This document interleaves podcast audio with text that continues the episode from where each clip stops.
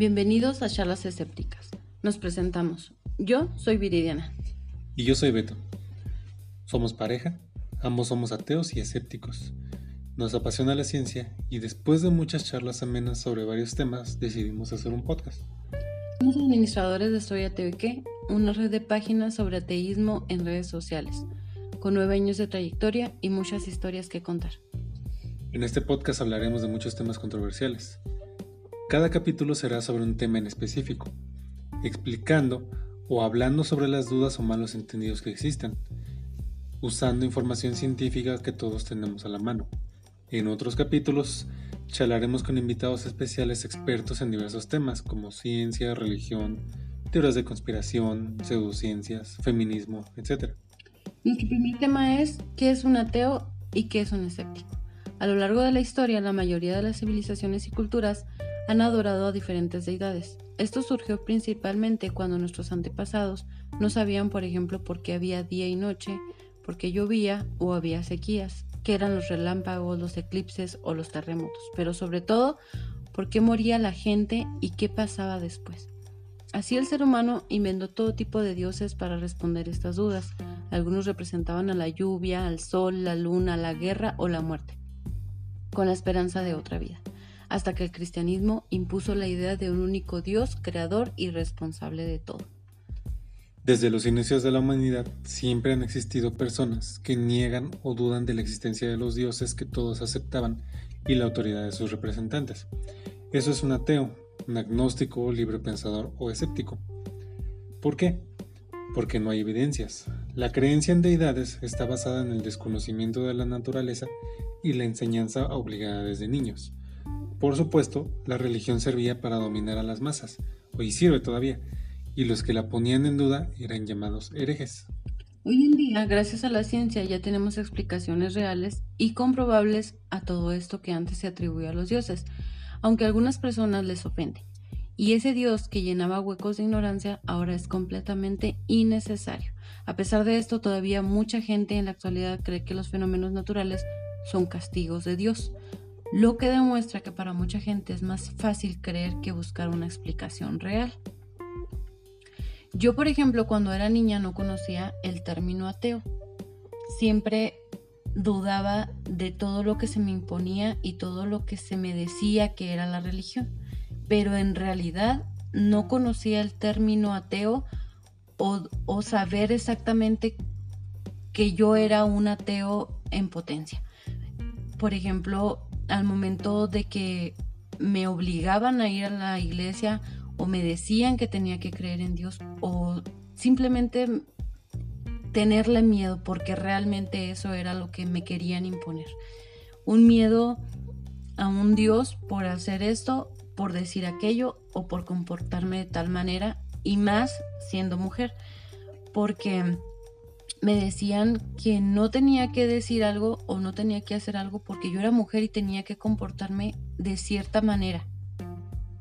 Yo en mi mente pensaba, ¿por qué no puedo ser o no puedo hacer cosas que hacen los niños? Yo soy una mujer, pero soy tan capaz como cualquier niño o como cualquier persona de hacer o decir.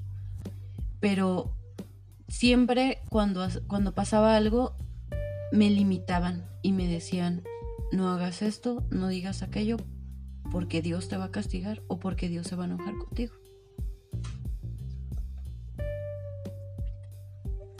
mi historia es un poquito diferente. Digo, yo estudié en, un colegio católico, eh, en el mismo que estudió mi mamá y mis tíos. Entonces a mí me enseñaron religión desde niño, pero también conviví con familiares testigos de Jehová. Entonces yo empecé eh, muy niño también eh, cuestionando, bueno, comparando más bien las religiones, que, estas dos religiones con las que yo crecí. Y ya más, un poquito más grande, como será 10 años, 11, eh, empecé a leer sobre mitologías eh, azteca, egipcia, hindú, todo eso.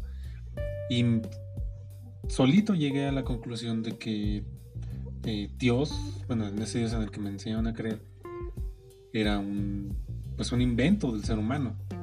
cada civilización, cada cultura tuvo sus propios dioses, este, tenían su propio concepto de a qué le atribuían, cómo surgieron, todo eso fue, fue, muy distinto y por mero razonamiento fui llegando. Pero fui, fue, no fue tan fácil viniendo de una familia pues muy, religiosa. Sí, aparte te, te meten ideas, te meten costumbres, te meten simplemente arraigado tan en el fondo que ni siquiera te dejan pensar por ti mismo. Tienes que pensar como ellos quieren que pienses. Cuando tú estás en la iglesia y cuando tú estás viendo cómo tu familia lee la Biblia, cómo tu familia, cada cosa que hace y cada cosa que dice la atribuye a Dios, hasta la cosa más sencilla. Yo recuerdo que cuando era niña, levantarme de la mesa tenía que agradecerle a Dios y siempre terminábamos con la oración de gracias a Dios que nos dio de comer. Y yo pensaba, ¿por qué agradecerle a algo o a alguien que ni siquiera he visto, que ni siquiera conozco, que no lo tenía, no lo sentía, no como muchas personas dicen, es que Dios se siente y Dios es amor y Dios está aquí yo no lo veía ni lo sentía y aún así tenía que agradecerle absolutamente todo lo que sucedía en mi vida. Y eso era cuando era niña. Entonces llegó un momento en el que mi mente no, no podía concebir de tal manera el agradecerle completamente todo. Aparte de que mi papá fue uno de los principales en ayudarme a salir sobre esto sobre la religión. Él es, él es un ateo, por decirlo de alguna manera, pasivo. No cree en Dios, él cree más en la ciencia y cree más. Entonces, al tener los dos contrastes de que mi familia me quería meter casi que a la fuerza a un Dios y tener a un padre que de cierta manera me decía, esto se explica de esta manera y esto se resuelve de esta manera y esto, y me daba una respuesta con la ciencia, entonces me hacía dudar y fue lo que realmente a mí me ayudó, aparte de que yo sentía que como mujer me, limitaba demasiado. Yo me sentía una niña que quería hacer y deshacer como niña, obviamente jugando, saltando, eh, riendo, y me decían que no podía hacer eso porque eso estaba mal y eso castigaba a Dios y eso una niña bien portada no hacía esas cosas. Sí, es, es curioso porque, bueno, tú tuviste la, fortuna de que tu papá te, metió esa duda. Eh, la mayoría de nosotros, pues, nos tocó que tanto papá como mamá nos metían la idea religiosa y darle gracias a Dios y tienes que ir a misa, pero sobre todo a las mamás. Muchas veces los papás no se meten tanto, pero, pero si tu papá también es religioso, pues no, no te queda otra. Mi, digo, mi, familia, mi mamá es muy católica, muy devota de San Judas Tadeo. Mi papá eh, antes era muy devoto de, la Virgen de Guadalupe. Eh, actualmente, eh, platicando conmigo y leyendo, y a veces me pedía prestados libros y por ahí leyó algunos libros que tengo sobre religión y sobre ateísmo. Ah, ahora que ya, ya es mayor, pues tiene sus dudas, ya cuestiona más a la religión, sobre todo cuestiona mucho a la iglesia católica. Claro, porque abrió su mente. Exacto, pero, a él le costó mucho más tiempo. Pero a la mayoría de la gente nunca se lo cuestiona. Es lo que les enseñaron desde niños y con eso se quedan. Es muy común, es muy común que los adultos, desde niños hasta su muerte, siguen con esa idea y diles algo y saltan. O sea, no no tienen esa capacidad de abrir su mente a otras ideas y a otras cuestiones acerca de lo que ellos piensan, porque como creen que es lo que sucedió, lo que le dijeron desde niños, entonces es lo correcto. y por ejemplo, un, ejemplo muy muy fuerte son eh, estos familiares eh, testigos de Jehová que, mencioné. Eh, ellos desde niños les meten Jehová y la Biblia y, y, su oración antes de comer y todo eso. Bien cañón, o sea, mi, mi, prima tiene niños chiquitos y van a las reuniones desde que tenían dos, tres años y, y este, actualmente con lo de la pandemia hacen videoconferencias y, y, ahí los tienen a los niños de trajecito y eso, ya no salen a predicar, pero ahí andan este, con su reunión y ponen este, audiolibros y todo eso de, de la Biblia de todos los días y todo el tiempo y pero ellos en este caso los fanatizan. A lo mejor con los católicos no, no es tanto que te fanaticen a ese nivel, pero sí está, es una creencia muy, muy arraigada, sobre todo en nuestros países. Aquí, aquí en México es muy, este, el catolicismo está sumamente arraigado. Y no, se te ocurra decir algo mal de la Virgen de Guadalupe porque te, te linchan. Fíjate que yo recuerdo por mi casa había una señora cristiana, pero muy, muy, muy devota, siempre, siempre. Eh, dejando de tema de lado lo que sus hijos hicieron, ella era muy, muy devota. Entonces recuerdo que un día, después de muchos años de no verla, me la topé en la calle.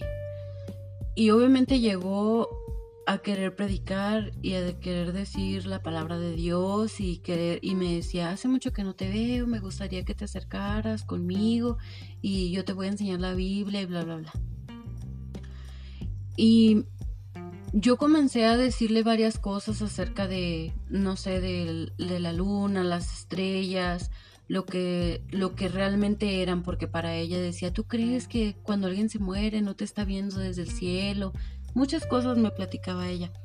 Pues al fin de cuentas la señora terminó llorando y diciéndome que estaba muy triste por mí, que sentía pues básicamente lástima porque yo no tenía amor en mi corazón y porque yo no tenía a Dios y por esa razón pues me iba a ir al infierno y que ella no quería eso, que quería mi salvación y que quería ayudarme. Estuve, estuvo la señora a llore y llore y llore porque decía que yo era una persona para ella importante y el hecho de que yo no creyera en Dios para ella era como como que me perdió, o sea, que, que ella esperaba encontrarme en el cielo. Sí, es que es muy común esa, esa idea de que creen que, que si no crees en Dios eh, eres vacío, eres una persona vacía, que no tienes amor, que estás resentido. Em, cuando yo le dije a mi mamá que era ateo, no lo aceptaba, me decía que, que quien me había metido esas ideas, que este me llevaron al psicólogo, me acuerdo, tenía como 12, 13 años y me llevan al psicólogo. Y es que dice tu mamá que, ya no crees en Dios. Pues no, es que no, no, me convencieron. ¿Y el psicólogo también apoyaba a tu mamá? No me acuerdo mucho, la verdad. O sea, estamos hablando de hace más de 20 años, ¿no? Pero o sea, él realmente lo que hacía era preguntarme, ¿no? ¿Por qué, ¿Por qué había dejado de creer en Dios? Pues, que yo recuerdo nunca me juzgó ni nada de eso, pero pero hay, eh, por ejemplo, mencionas que dicen que los creyentes, los creyentes piensan que no tenemos amor. Pero yo no veo muchas veces amor en sus creencias, yo veo más bien miedo. ¿Miedo? Ajá, porque yo lo veo mucho. Adoctrinamiento. Adoctrinamiento, pero yo lo veo, yo veo mucho ese miedo. Por ejemplo, mi, nuevamente mencionando, mencionando estos eh, familiares testigos de Jehová. Eh, ellos siempre están hablando del fin del mundo. Todo el tiempo están hablando del fin del mundo. Yo me acuerdo de una vez un, testigo de Jehová que en un trabajo, por X o por Y, comenzamos a hablar de, de, dioses. Y pues obviamente había un católico, un cristiano, un testigo de Jehová y yo así como que no, pues yo no creo nada. Y, y su comentario fue, ¿y si no crees en nada? Entonces, ¿a qué le vas a tener miedo? Algo le tenemos que tener miedo. Y yo le dije, entonces lo que me estás tratando de decir es que Dios no es amor, es miedo.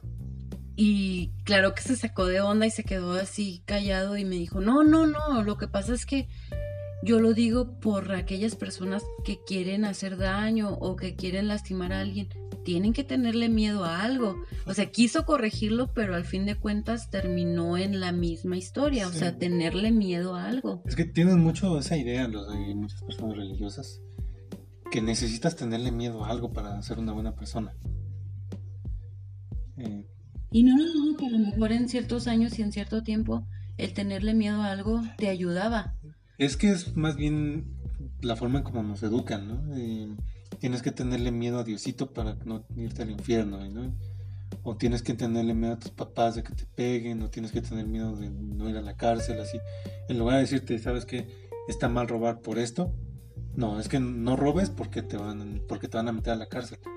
O no digas mentiras porque te va a castigar Diosito.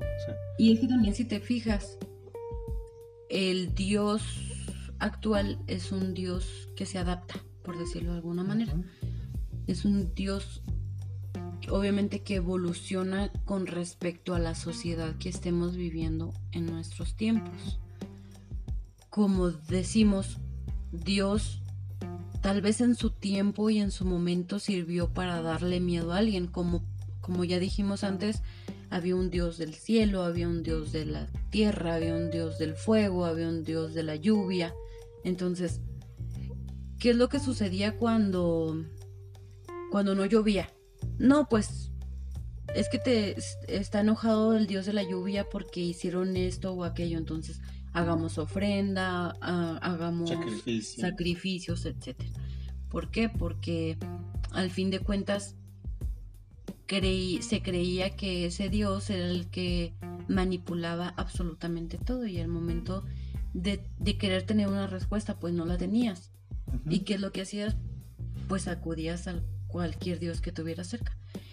ahorita eh, yo creo que en nuestros tiempos el tener un Dios ya va más allá de solo ser una deidad. O sea, muchas personas piensan que es un Dios del todo y es un Dios del amor, es un Dios, pero jamás lo atribuyen a un Dios de tristeza, a un Dios de guerra, a un Dios de... Sí, como que se, adaptaban, ¿no? Y, ahora ya nada más le atribuyen lo bueno, lo bueno, lo bonito, el amor y eso. Y todo lo malo se lo atribuyen al ser humano o al diablo. Y fíjate que es curioso cómo nos llegan tantos mensajes a la página de más que nada jóvenes adolescentes que no saben cómo decirle a sus padres que son ateos, que no creen en Dios, que ya no quieren ir a la iglesia, que quieren cambiar o que quieren dudar de todo lo que ellos les hicieron creer desde niños. Es muy...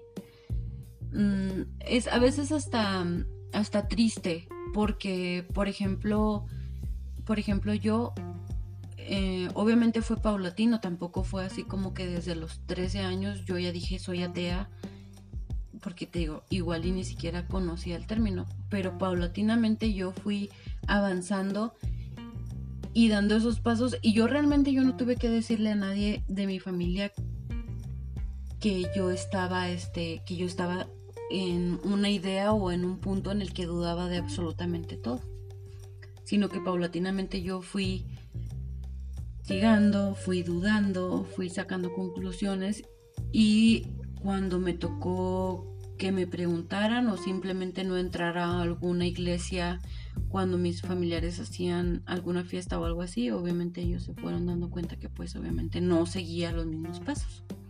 Pero sí es muy curioso cómo llegan los jóvenes tratando de pedirnos ayuda o tratando de que los ayudemos a, a buscar la forma de decirle a sus papás que son ateos, porque es como como salir detrás de bambalinas y gritar y decir soy ateo, pues no es tan sencillo, porque sus padres son tan religiosos que es contradecirlos básicamente. Uno, uno, pensaría que en estos tiempos ya, no debería ser así, ¿no? A lo mejor a nosotros no, nos tocó eso. A mí me tocó eso hace, pero estamos hablando de hace más de 20 años. Pero uno pensaría, bueno, en los tiempos modernos ya no tendría que ser así. Pero sigue pasando, o sea, todavía hay mucha gente que, que como fue criada en una religión tan, tan arraigada, no aceptan ese tipo de comportamientos en sus hijos. Sobre todo los que vienen de religiones más eh, dogmáticas, como los evangélicos, los testigos de Jehová, los musulmanes, que son mucho más eh, fanáticos, ese tipo de religiones eh, que sí de plano no, aceptan que, que, eso es diferente. Ahora, ¿cuál fue el principal motivo de que se creara Soy Ateo y qué? Hace nueve años. Eh, pues sí, ese, ese fue el, origen de Soy Ateo. ¿Qué? Cuando, cuando empecé en, las redes sociales, eh, hace más de 10 años, en, fue en los foros, pues realmente pues había muchos debates, había mucho, eh, mucho enfrentamiento, que sigue habiéndolos, pero no había un espacio donde jóvenes te, se acercaran a ti y te dijeran, oye, ¿sabes qué? No sé cómo decirle a mi familia que soy ateo, eh, ¿qué, libros me recomiendas? Así, a mí, a, mí nadie me recomendó libros, nadie me, me dijo, métete a esta página de internet, aquí vas a encontrar información. Eh, te recomiendo, no sé, a tal autor, nadie. Y ahora ya podemos hasta recomendar streamers, podemos recomendar videos de YouTube, podemos recomendar páginas de Facebook. Obviamente la información está al alcance de cualquiera. Que antes decíamos que una de las principales este, causas de la ignorancia era que no se tenía alcance a la información, pero ya vimos que, que es un arma de doble filo. Pero en sí la idea de, compartir nuestra sabiduría, nuestra experiencia, nuestro conocimiento, como quieran llamarle, es principalmente esa. Que los adolescentes y hasta los adultos sepan que no están solos, que hay más personas pensando como ellos, dudando como ellos, creyendo como ellos. Y de hecho, no, nada más adolescentes, también hay adultos que llegan al ateísmo y siendo mayores, ya arriba de 40, 50 años. Y creeríamos que es más sencillo, porque son adultos. Pero el hecho de cambiar la mente o cambiar la idea de un momento a otro es difícil. Sí, es que a lo mejor un adulto ya tiene este una mayor capacidad de análisis, creeríamos, ¿no? pero también en muchas ocasiones, precisamente el hecho de que ya son personas de más edad, es más difícil que cambien sus ideas. O, también hay gente que llega y nos dice, oye, es que, sabes que yo soy ateo, pero no sé cómo explicar el tema de mis hijos, porque pues fui criado en la religión, mi esposa es religiosa, eh, mis papás a fuerza lo quieren bautizar y quieren que haga todo y yo no, yo no estoy de acuerdo, ¿no? Entonces ya ahí pues a lo mejor tratamos de aconsejarlos un poco, de recomendarles libros que son muy buenos, de cómo, cómo crear a tus hijos sin religión, eh, que, que cómo explicarles algunos temas, que no hablamos de adoctrinamiento, nosotros estamos en contra del adoctrinamiento. O sea, no te voy a decir cómo, decir cómo volver ateo a tu hijo. Y, no le vas a decir a, alguien cómo ser un ateo, porque realmente no hay un este, un libro o unas reglas que te digan, para ser un buen ateo, para ser un ateo de verdad, tienes que ser como esto o como aquello. La verdad es que para ser ateo es simplemente no creer en Dios. y si alguien quisiera, quisiera hacer un libro sobre cómo ser un buen ateo, la mayoría lo mandarían al carajo. Claro, porque al fin de cuentas, cuando tú estás en una religión, tienes reglas, tienes este, dogmas, tienes muchas cosas que te imponen y cuando sales lo único que quieres es ser libre.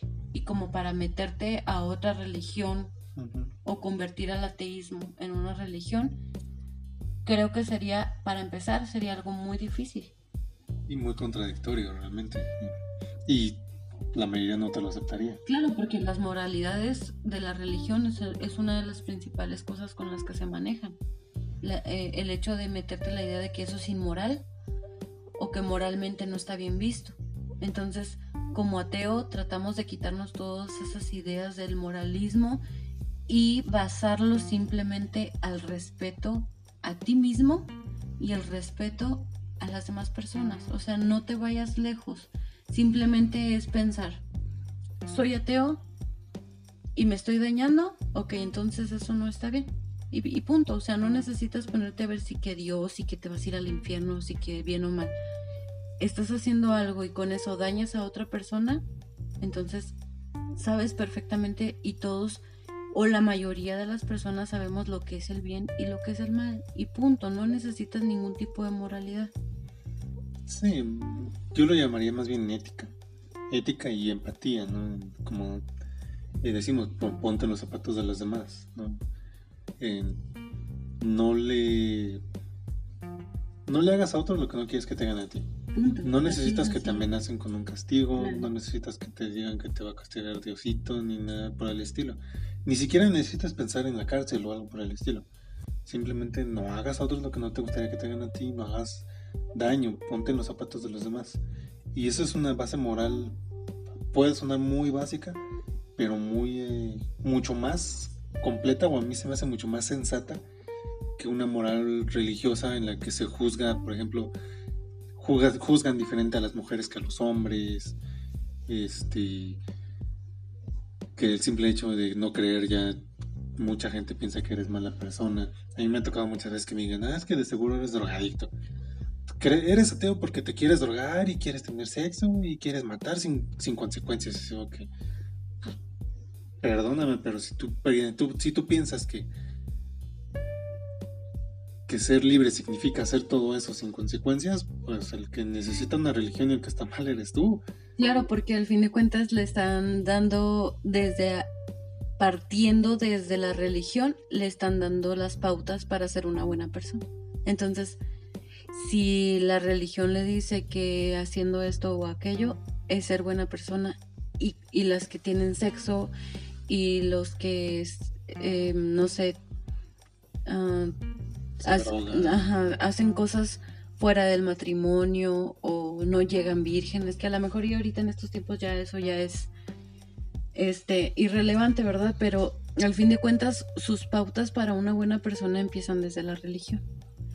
Sí, sí, sí. Y es muy común que, que tú le digas a alguien que eres ateo y te digan, ¿y entonces ah, en qué crees? ¿O cómo te riges? ¿O cuáles son tus valores? ¿O, o sea, creen que por no ser religioso dejas de ser una persona? O sea, una persona ética, una persona mm, con valores, una persona exactamente. O sea, yo no necesito que una religión venga a decirme que tengo que ser buena, porque yo sé que tengo que ser buena para estar bien conmigo, con las personas, con la familia, con las personas que te rodean en el trabajo, etcétera. O sea, no necesito una religión que me diga qué hacer y cómo hacerlo. Sí, y es que a fin de cuentas somos animales sociales. Somos un... Eh, que necesitamos reglas. Sí, o sea, la, aunque mucha gente no, no quiera admitirlo, el ser humano sigue siendo un animal evolutivamente, biológicamente somos un animal, pero somos un animal que creció en sociedad. Que razona. Y, y, tenemos la capacidad de razonar. Y la moral ya no, no, puede basarse en, en, mandamientos. Que si tú analizas los 10 mandamientos, no son tan morales, así como que digamos, amarás a Dios sobre todas las cosas, a mí no se me hace realmente algo moral. Porque entonces que me estás diciendo que tengo que amar más a Dios, pero tiene que ser más importante Dios o la Biblia o la religión que mi familia, que mis hijos, que mis papás. Es pues. que realmente así es la idea de los religiosos. Principalmente amar a Dios, porque volvemos a lo mismo, como de ahí viene todo, para ellos es amor, es paz, es tranquilidad, es familia. Entonces, todo lo que ellos conocen parte de es Dios. Y si no amas a Dios, pues entonces, ¿qué amas? ¿Quién eres? ¿Qué, ¿En qué crees? Así de sencillas son las preguntas, o así de básicas son las preguntas de muchos religiosos pensando que simplemente por el hecho de no creer en ese Dios que ellos mismos crearon, entonces nosotros, ¿cómo nos regimos? ¿En qué moralidades nos basamos para saber cómo interactuar con las otras personas? O sea, básicamente creen que la religión lo es todo. Y es que así fueron educados. Y lo tienen muy arraigado. Lo tienen demasiado arraigado. Y, y me acuerdo que una vez en un debate, un, jovencito, era, muy un adolescente este chavo, me dice, yo respeto a mis padres porque así lo ordena Dios. ¿Y tú? Es como, pues yo no necesito que me lo ordene tu Dios. No, yo respeto a mis padres porque respeto a mis padres, pues porque ellos se dan a respetar, porque ellos me dieron esa educación. mis padres se ganaron el respeto. También, a lo mejor a algunos no les gusta lo que voy a decir, pero el respeto se gana, y aunque sean tus papás, pues. pero al menos yo soy de la idea así como que ordenario. Eh, respetar y obedecer todas las órdenes de tus papás nada más porque sí. Porque es una orden, claro. Pues como que no, o sea, creo que ese respeto se gana y, y si tú decides respetar a tus papás es porque así lo consideras sensato. Y así como cuando eres niño te obligan a obedecer. O sea, todo lo que te dicen y todo lo que, lo que ellos te digan tiene que ser así, olvidándose de que ese niño es otra persona, una persona que piensa, una persona que siente, una persona no es exactamente igual que tú. En el momento en el que una persona, no sé, se avienta una alberca, esa persona va a sentir muy bien el entrar al agua, pero hay otra persona, a lo mejor su hijo, que le tiene miedo al agua y no va a querer entrar, pero entonces va a ser obligado a entrar, porque como el padre siente bien, entonces dice, pues entonces mi hijo también debe sentirlo. Se olvidan de que los niños también son una persona y que los niños también sienten, y los niños también tienen esa decisión de decir sí o no y punto. Y es que eso es un punto muy importante. Eh, muchos adultos, no nada más las personas religiosas, muchos adultos tienen la idea de que, de que tu hijo tiene que obedecerte casi ciegamente. Y a lo mejor tú dices, bueno, es que lo hago por su bien. Pues sí, pero no le estás dando la libertad de pensar a tu hijo. Y luego aparte los obligas con las palabras y los enseñas con las acciones. Sí, claro. Terminas diciéndoles, tienes que obedecer y después con acciones le dices que obedecer o si no obedeces no pasa nada. como se ha, puesto muchas veces el ejemplo, ¿no? No digas mentiras, pero ven que el papá habla al trabajo, ah, es que estoy enfermo y no voy a trabajar. Eh, tú no fumes, tú no tomas y el papá tomando y fumando. Entonces, los niños también aprenden con tu ejemplo, no nada más con lo que les digas o les impongas y, que muchos, eh, si el niño les contesta de la misma forma como el papá acostumbra contestar, van y le pegan, le gritan, lo, lo, castigan. Es, una, es un choque completamente entre lo que tú le enseñas y lo que estás tratando de imponerle a tu hijo. Y no, bueno, ya estamos hablando de, temas de educación que a lo mejor una persona que sepa de pedagogía nos, nos podrá orientar más, pero pero este tipo de, enseñanzas las vemos mucho y, las tenemos que poner en duda. Claro, porque a fin de cuentas ese niño cuando crezca, que trae tan arraigada la idea de la religión y de Dios, cuando crezca, va a tener tantos problemas al querer salir que simplemente va a decir, mejor no salgo, me quedo en aquí cómodamente creyendo en Dios, sin dudar, porque pues es lo que me enseñaron. Y, hay, un, otro tema. Y ¿Cuántas veces hemos visto delincuentes que son muy, muy religiosos? O que, o que empiezan a hacerlo después de también. o gente que precisamente les metieron tanto esa idea de, la religión y que te va a perdonar Dios y todo eso. Que en el momento en que ven un pequeño escape, aprovechan y hacen lo que sea, ¿no? Eh, matan, violan, roban y todo eso, pero saben que su Dios lo va a, perdonar o, no les importa o, saben en el fondo, aunque sean muy religiosos o digan que son muy religiosos, en el fondo saben que realmente no pasa nada y, que la base moral no debe ser esa, esa imposición o lo vemos mucho y, por ejemplo en México hay mucho embarazo adolescente pero ¿por qué hay tanto embarazo adolescente? No es porque las chavitas sean unas calientes, como dice mucha gente machista. No, es, porque hay una muy mala educación sexual.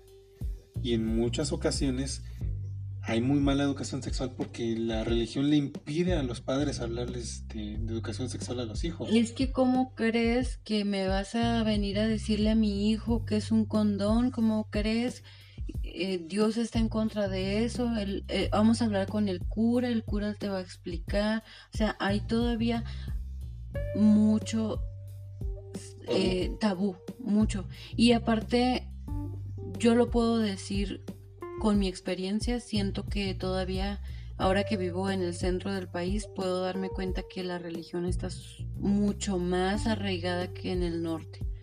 Sinceramente, viendo cómo se manifiestan aquí, cómo hacen sus eh, ferias a la Virgen, cómo hacen sus, este, la crucifixión de Cristo y todas esas cosas, siento que aquí en el, en el centro del país todavía, en el centro y en el sur está muy arraigada la religión, pero muy arraigada.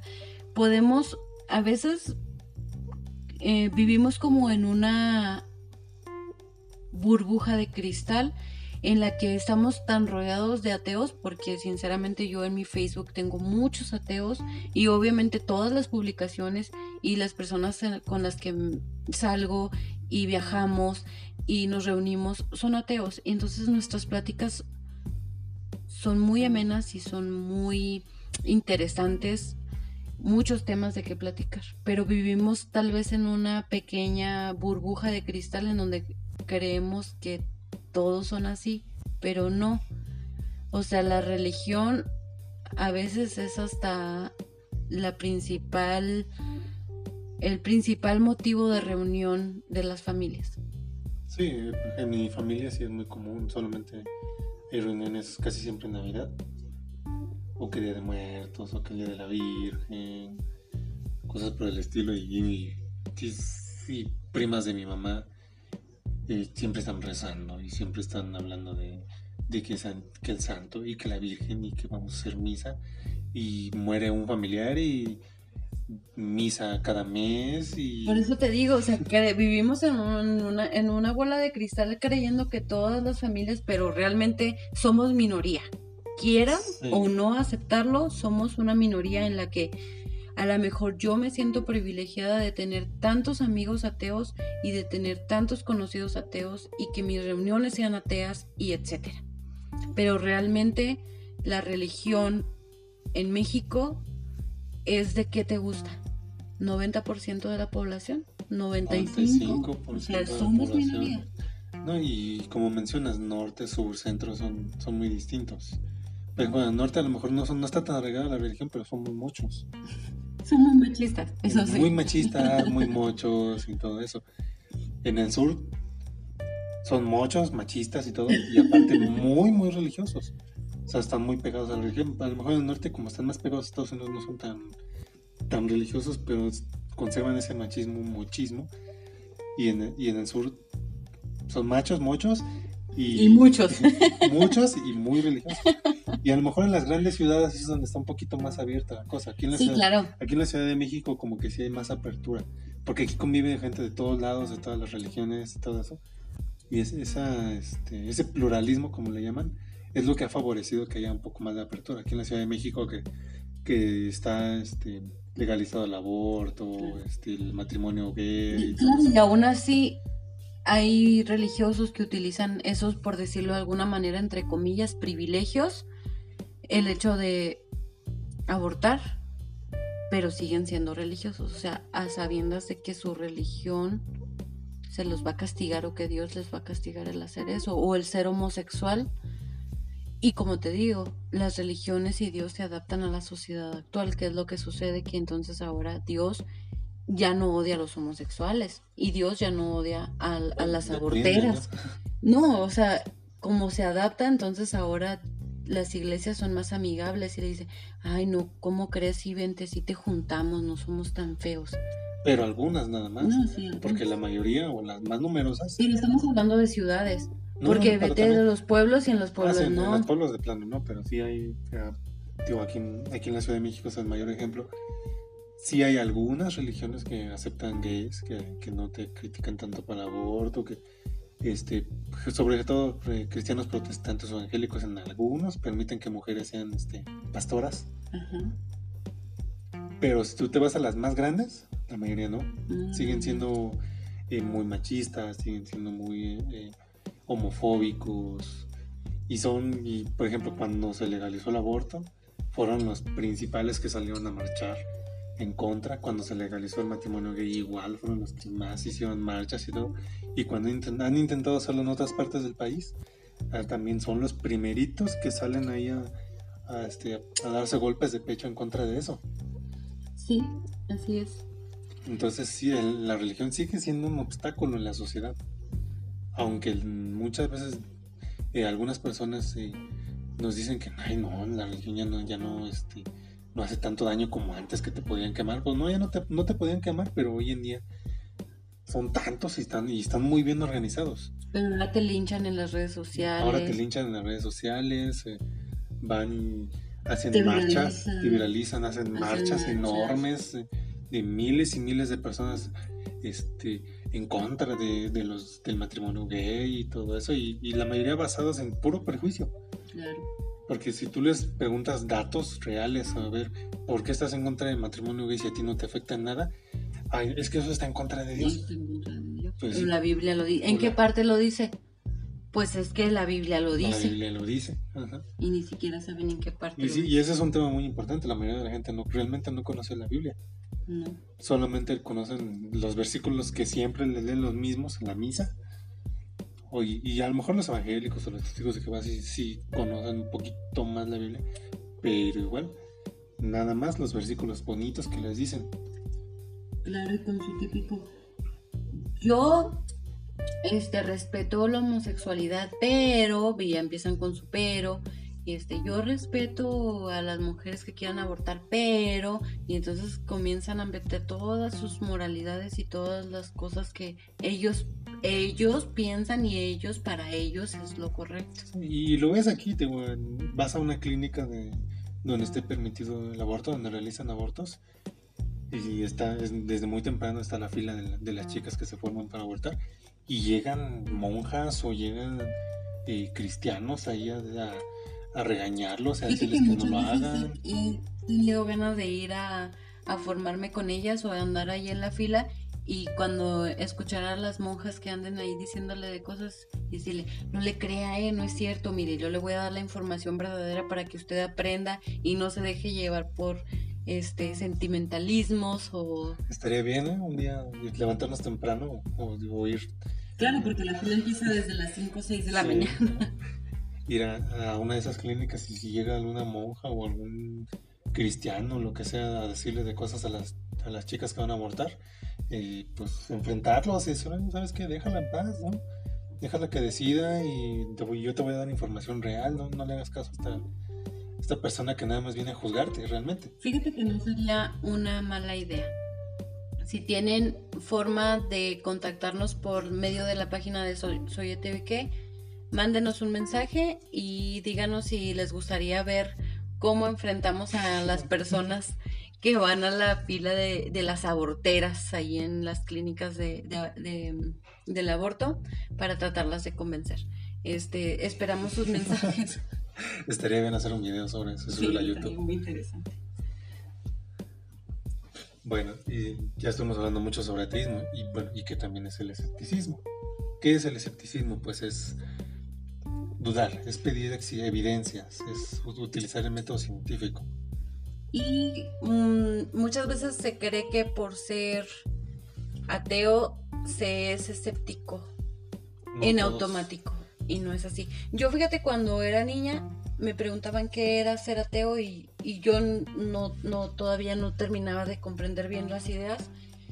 Y recuerdo que me preguntaban qué era ser ateo y yo siempre le decía, mira, pues ser ateo es no creer en magia, no creer en, en ovnis, no creer en deidades, no creer en nada sobrenatural. Después entendí que son dos conceptos distintos. Una cosa es ser ateo, que es no creer en Dios, y otra cosa es ser escéptico, que es dudar absolutamente de todo o simplemente no creer en el horóscopo, no creer en magia, no creer en en cosas sobrenaturales, fantasmas, ovnis, etc. Sí, son, son conceptos distintos. En teoría, un ateo es un poquito escéptico o utiliza el escepticismo en... Porque ya está dudando. Ajá, ya está dudando, está pidiendo evidencias. Pero no todos los, los ateos lo, lo aplican a todo, a todos los ámbitos. Hay ateos que creen en horóscopos, aunque suene ridículo. Hay ateos que creen mucho en los ovnis, en los alienígenas ancestrales. Haremos un capítulo sobre eso. Porque hay muchos, muchos ateos que creen en, la idea de los alienígenas ancestrales. terraplanistas? Hay, hay terraplanistas increíblemente de, en pleno siglo XXI. En pleno siglo XXI hay gente que duda de las vacunas y que cree que la Tierra es plana. También haremos un capítulo sobre terraplanismo. Entonces, con esto podemos deducir que ser escéptico no va de la mano de ser ateo, como ser ateo no va de la mano de ser escéptico. ¿Debería? Nos gustaría que así fuera, que todos los ateos fueran más escépticos, pero no, no es así. Y también hay escépticos que no son ateos. Que no son ateos. Que, son, que son más bien agnósticos, que un agnóstico es el que dice, pues no sé, yo no, no me decido sobre si sí o si no, mantengo la duda, este creo que no hay por si sí o por si no, pues mejor me quedo en medio, no digo nada y si me, mira, así, así, si me muero y no pasa nada, pues ya no pasó nada. Pero si me muero y tengo que ir al juicio final con Dios y demás, pues le, puedo decir, no, oiga, yo sí estaba creyendo, nomás que estaba en duda. Sí, sí, es la, idea de agnóstico, pues en teoría básicamente todos somos, agnósticos, porque realmente nadie lo sabe, si existe o no existe un, Dios, y nadie lo puede demostrar. Claro, porque es como el video que estabas mostrando el otro día en donde le preguntaron a, a la chava que sí, qué pasaba después de la muerte y ella le dijo, no lo sé, no te lo puedo decir porque yo no me he muerto y no te puedo decir qué va a pasar después de la muerte. Y el, y el, el, que le estaba haciendo la pregunta le dijo, ah, entonces dudas, entonces tienes dudas y no sabes. Entonces ella le dijo, sí, es que no sé porque no te puedo decir a ciencia cierta qué es lo que va a suceder después de la muerte. Exactamente. Y, el creyente, el religioso, así sea pastor, así sea el mismo papa, así sea el mismo papa, ellos tampoco lo saben. Y afirman. Ah, pero ellos sí lo afirman. y ellos sí lo afirman. Ellos están seguros, pero no lo saben, no pueden demostrártelo. Lo dudamos y, y, sabemos decir o sabemos este, quedarnos con la duda y decir, no lo sé, no puedo asegurarte, no puedo decirte. A lo mejor la respuesta más este, lógica que los, los ateos utilizamos es, no pasa nada somos polvo de estrellas y nos convertimos en polvo de estrellas. Somos materia y simplemente nos convertimos en materia, punto. O sea, no la conciencia, el alma, todas esas cosas que los religiosos es que a dónde va a ir tu alma y tu conciencia y Dios quiere tener tu alma y el diablo quiere tener tu alma. Entonces, yo creo que como ateo normalmente siempre tratamos de contestar de una forma más honesta. a que realmente no sabemos qué es lo que va a suceder. Lo único que sabemos es que somos materia y pues no nos destruimos, simplemente nos transformamos. Claro, como, como, dices, somos polvo de estrellas y tus átomos van a, van a pasar a formar parte de, otro organismo, de otro sistema, eh, de, de, plantas, de lo, que tú, de lo que sea, ¿no? Puede servir como abono para un árbol. Sí, sí, sí. Pero creo que eso es lo más honesto que podemos decir. No lo sé. Teo puede decir, yo no creo que exista un Dios. Yo no creo que... Y ahí es donde entra un poco el escepticismo también. Claro, o sea, el escepticismo es dudar, es pedir evidencias. Si tú me dices que hay un, este, un infierno, que hay un cielo, que hay un Dios, pues demuéstramelo. A mí no, claro, a, mí no me digas, ay, es que lo siento en mi corazón y es que Dios te va a castigar si no crees. Oye, como típico que me tocó una vez que discutí con una amiga y que me dijo, es que Dios no lo puedes ver ni lo puedes tocar, es como el aire. es uno de los argumentos más comunes y, más, y más ilógicos. Y te estoy hablando de hace 15 años aproximadamente que me dijeron eso.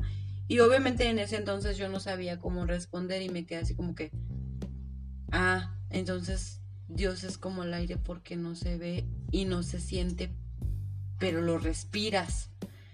Y obviamente me faltaron argumentos y me faltó forma de responderle, sí, pero el aire yo lo puedo comprobar porque son gases.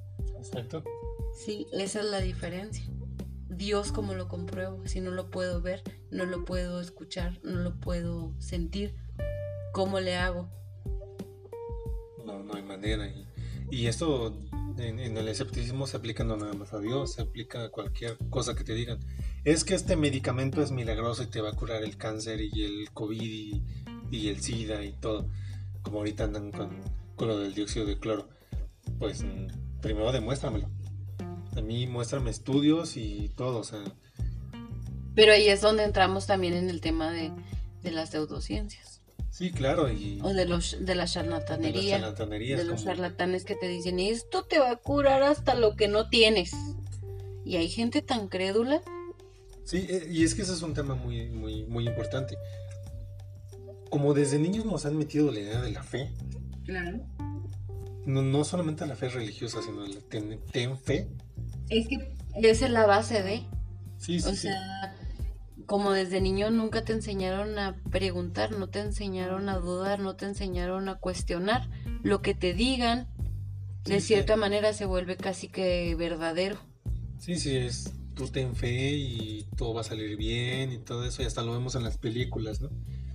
El que tiene fe y le va muy bien, y el que duda, el que es escéptico, le va muy mal. Y también está mucho, muy arraigada la idea de los científicos son locos y están hambrientos de poder y son peligrosos. Y por eso hoy en día la gente, mucha gente duda de la ciencia. Les muestras a un científico que te dice, ¿sabes? Es que la homeopatía es un fraude. Y no le creen. Le creen más al, al charlatán que habla bonito y que les dice que la homeopatía le va a curar todo. Que es más sociable, que es más guapo, que es más presentable, que sabe hablar, que sabe mover masas. Porque luego si te fijas, por ejemplo, en los pastores o en estas personas que tienen una iglesia y que mueven masas y que consiguen millones de dólares y de monedas y de dinero y de aportaciones de personas que creen en lo que ellos están diciendo, pero porque saben cómo venderse y saben cómo carisma, es, el carisma, es lo que se llama la labia, es saber, expresarte y todo eso. Y lamentablemente muchos científicos pues no tienen eso, son como, típico por sí, es, una, es, una, analogía muy, muy común. El, el charlatán es el chico popular de la escuela y el científico es el nerd al que nadie le hace caso. Y aunque el nerd tenga todos los conocimientos y pueda demostrarte lo que tú quieras. Y te lo puede decir, mira, con evidencia te demuestro que esto y esto y esto y te va a decir, pero es que él me está vendiendo bien bonito el producto y me dijo que me va a dar una galletita y se van con el que le va a dar la galletita. Pero es porque culturalmente nos han educado para creer en el que te habla bonito, en el guapo, en la chica guapa. Eh, en el que te pide fe. Claro. En el que te dice que debes de creer para que todo te Mira, ten fe y te voy a demostrar con fe. Y aparte no falta aquella persona que sabe convencer. Independientemente de que sea, eh, no falta el que sabe convencer a otros y decir, mira, yo fui, yo lo vi, yo lo viví, yo lo sentí y sabe convencer.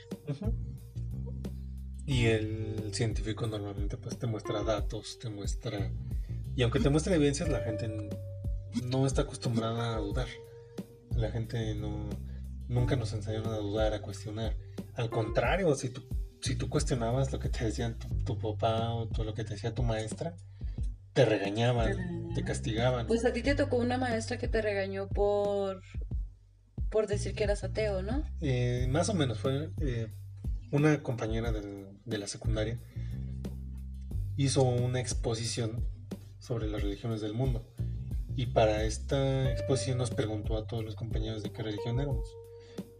Creo que el, de los treinta y tantos que éramos, más de treinta eran católicos, nada más había uno o dos cristianos, si no me recuerdo, y yo era el único ateo. Estamos hablando de hace... Hace 22, 23 años. Que por cierto, esa compañera era muy católica, me acuerdo que me caía un poquito mal porque era, era muy barbera con los maestros. Era así que llegaba un maestro nuevo y ves que te dicen, no, preséntense, ¿no? ¿Y cómo te llamas? uno por uno. Y ella se presentaba ahí. Me llamo Lisbeth, creo que se llamaba. Lisbeth, para servir a Dios a usted. Y entonces cuando hizo esa exposición y nos preguntó a todos si yo era el único ateo, esa chava me acuerdo que hasta me dejó de hablar. íbamos, creo que en segundo de secundaria, y todavía fue como año y medio que seguimos yendo a la escuela juntos. Bueno, íbamos en el mismo salón, y no me hablaba, me completamente me dejó de dirigir la palabra. A pesar de que nunca fui grosero ni nada, nunca pasó nada, simplemente el hecho de que yo le dije, soy ateo, me dejó de hablar. Bueno, y cuando fue esta exposición, que le dijo que dio su exposición sobre las religiones del mundo y que los judíos y que los musulmanes y que los hinduistas y todo eso hizo el comentario. Y tenemos eh, un compañero que es ateo y me acuerdo que la maestra como que se burló. Ay sí es ateo gracias a Dios que no sé qué. Y pues, pues sí me molestó y le dijo oiga maestro pues yo nunca le faltaba respeto este pues eh, yo no le pido, respeto, ¿no? ay, pero pues tú qué vas a saber de la vida, ¿no? si eres un chamaco. Y luego, ¿cómo, cómo que ateo? ¿Qué? Pues sí, sí me hizo enojar y pues, le dije, le dije sus cosas y, me, y me castigó y me, me reprobó. Tuve que hacer examen extraordinario.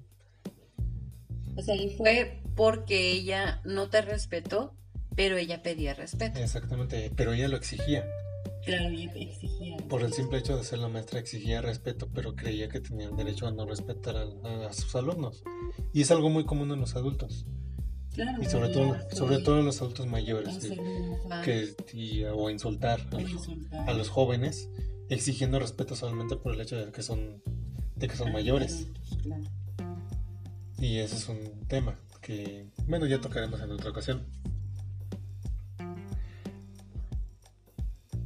Bueno, creo que esto ha sido todo por el primer capítulo. Queríamos que fuera un poco más corto, pero nos alargamos. Es, como les dijimos, eh, hemos tenido muchas charlas amenas sobre este, estos temas. Y faltan muchas cosas que nos gustaría decir y que nos gustaría platicar, pero pues se extendería demasiado. Sí, es, eh, por eso decidimos hacer el podcast, porque a veces tenemos pláticas así muy muy amenas y empezamos a hablar de que de ciencia, que de religión, que de esto, que de aquello. Política, feminismo. Y nos alargamos y nos alargamos y se pone muy interesante y a veces es con amigos, con compañeros y eso. Y, por eso quisimos hacerlo pues ya público porque dijimos, bueno, pues, tal vez a otras personas les puede interesar. Esperemos que sea de su interés, esperemos que sea de su agrado. Al fin de cuentas, el hecho de que nos expresemos y que podamos tener este tipo de, comunicación un poquito más rápida también y más personal claro y nos, nos ayuda a todos porque muchas veces como ya lo dije vivimos en, un, en una burbuja de cristal creyendo que lo que nos sucede a nosotros es lo que realmente sucede pero no. A veces necesitamos escuchar a otras personas decir algo a veces necesitamos sentirnos identificados con otras personas porque las personas que nos rodean en el trabajo, en el metro, en la, familia, en la escuela, todo es acerca de religión y tener un, un, espacio en el que puedas escuchar a alguien y decir, oh, sí, a mí me pasó eso, es de verdad, creo que es algo muy, muy padre. Bueno, esperemos que les haya gustado y próximamente habrá más capítulos, iremos y anunciándolo. Pueden seguirnos en nuestras redes sociales. También pueden darnos ideas, pueden mandarnos algún tema que les gustaría que tocáramos, algún tema que les gustaría que investigáramos. Y si tienen alguna persona o ustedes mismos que quisieran acercarse con nosotros para participar en este podcast, pues solamente les pedimos que nos envíen un inbox. Sí, en Soy en Facebook. Charlas Escépticas también en Facebook. Eh, también estamos en Instagram, en YouTube, en Twitter. Ahí pueden encontrarnos, pueden contactarnos. Eh, si les gustó nuestro podcast, eh, compártanlo, ayúdenos a llegar a más gente. Y pues bueno, yo soy Viridiana. Y yo soy Beto. Y hasta la próxima.